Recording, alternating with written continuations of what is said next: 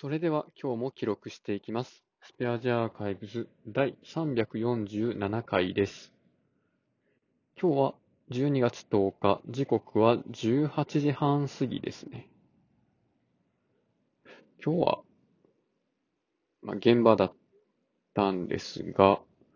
久々のレンタカーコーナーです。で今日はですね、鈴木のソリオっていう、これ軽自動車じゃないやつでしょね。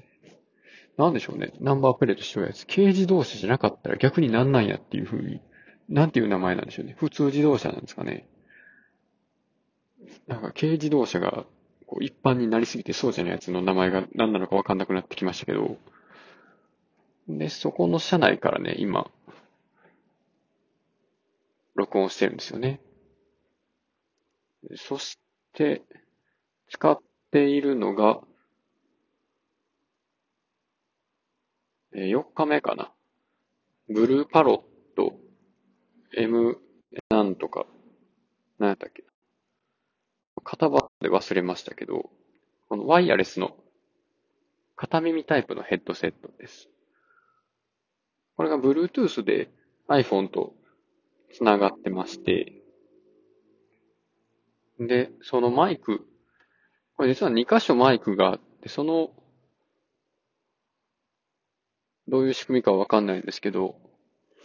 まあなんかで音声と外のノイズとを比較してですね、ノイズだけ80%ぐらいカットしてくれるらしく、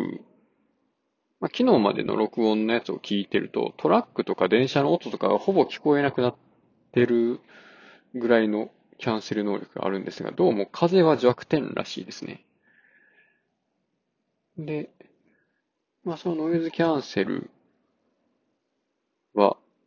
マイクにしかなくて、スピーカーの方にはノイズキャンセルないんですよ。で、えー他、そうですね。まあ電話とかでは、あの、全く問題なくクリアに聞こえるそうで、まあ、違和感はないという感じです。まあ、ただ、やっぱり、うるさいところとか、あの風が強いところでの通話っていうのを念頭に置いたセレクションなので、まあ、風に弱いのがちょっと、まあ、厳しいなという感じではありつつ、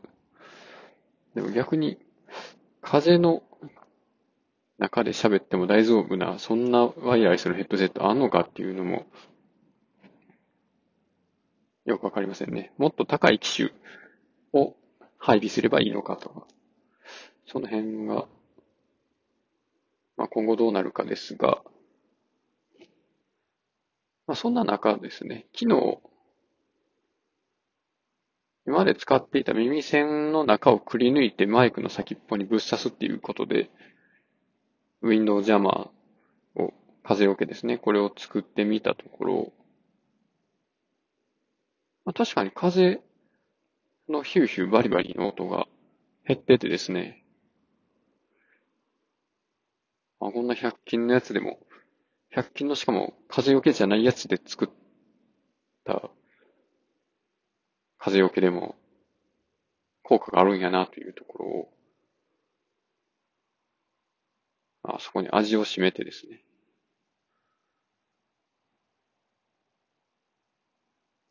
まあ、もしかしたら、もっと低いランクの、ただただ防水機能があるだけのワイヤレスのヘッドホンとかでも、風よけさえつければノイズキャンセル機能がいまいちでも使えるかもしれんなと、そういう期待も生まれてきましたね。じゃあ今日はこれは何なのかというと、あの、全く静かな環境で録音してみたら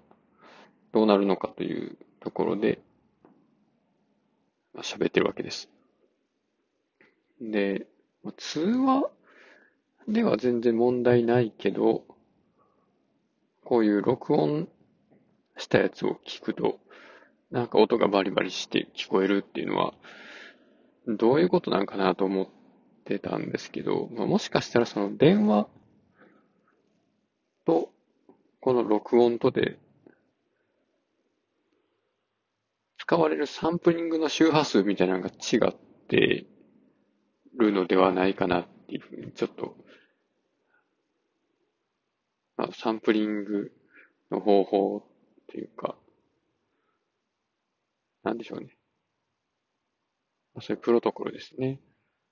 圧縮方式とか、そういうのが違う相性みたいなものがあるんじゃないかなと思ってて、例えば電話だったら、あの、1秒間に何回声の波長をサンプリングして、アナログからデジタルに変換しますみたいなのがあると思うんですけど、それが電話だと人の声さえ聞こえればいいので、何ヘルツやったかな。なんか3000ヘルツとかでサンプリングしてみたかな。この声の波形が、まあ、波々があって、その波が上がって下がって上がって下がってするところの、まあ、上がる、上がり始めるところ、下がり始めるところみたいな、その2箇所ずつサンプリングすれば、その波の形は復元できるとか、そんな風なことをちょっと読んだんですが、その回数が、まあ、もっと増やせば、もっと高い音とかを変換できるし、まあ、逆にもっと減らせば、まあ、低い音しか拾われへんし、みたいな。その辺のちょうどいいところだけ取ってきて、えー、まあ、送受信するデータの量を圧縮して、まあ、通話の品質に十分なぐらいに抑えてるっていうのは電話らしいんですけど、もしかしたらこの録音ってもっと幅広く音声を取ってるのかもしれなくて、まあ、人間の声以外の部分。まあ、それこそノイズまで拾っちゃってる？そういう方式を採用しているのだとすれば、まあ、そもそも、まあ、そんなに、なんやろ、サンプリング数の多くないこのマイクを使ったときに、電話だと、その電話のプロトコルでのサンプリング数と、このマイクの仕組みが、まあ、ほぼ同じぐらいなのに対して、その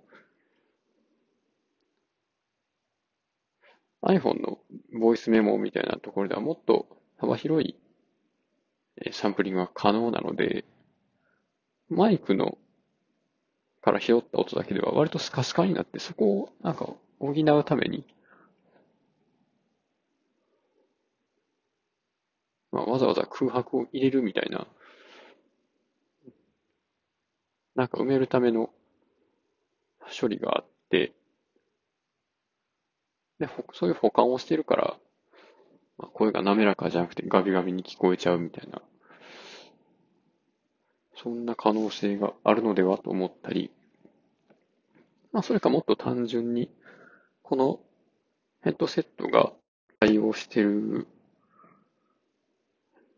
のか、何やったっけ？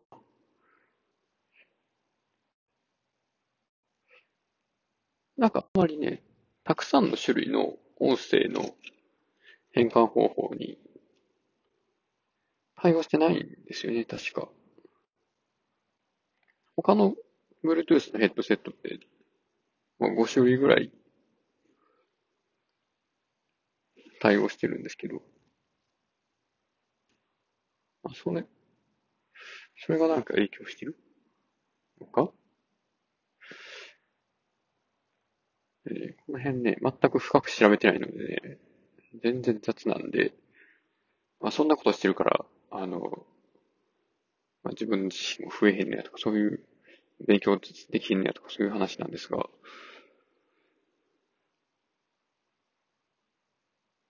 まあどうでしょうね。これが。多分この、まあ広々とした車内。あ、そうそうそう。全然レンタカーコーナーじゃない。そう、ソリオ。ちょっと話戻しますけど、まあ、ソリオはね、天井が高くて、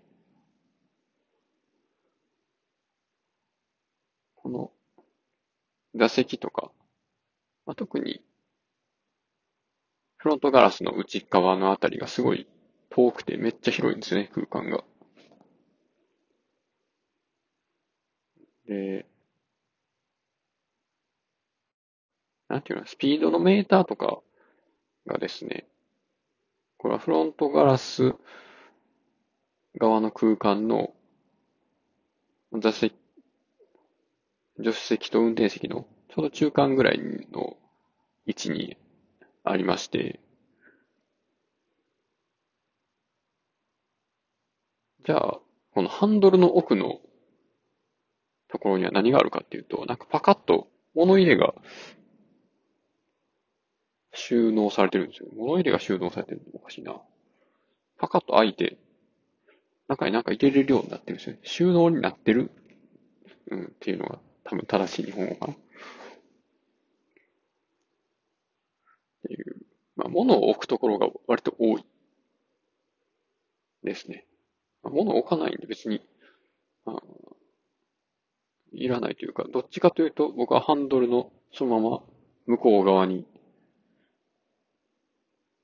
メーターがあった方が見やすくていいなと思うタイプです。ただとにかく広いですね。で、意外と後部座席も倒したら、そのままピタッと平らになるし、うん、まあ、まあいいんじゃないですかね。んで、まあ、な、なんかみたいに加速がもったりしてるとかそういうこともないですし、パワーもあるし、うん。まあいいと思います。いいと思います。だからハスラーとか、ウェイクのパワーアップしたやつっていう感じですね。だから意外と借りるんやったらこれがいいかもしれんな。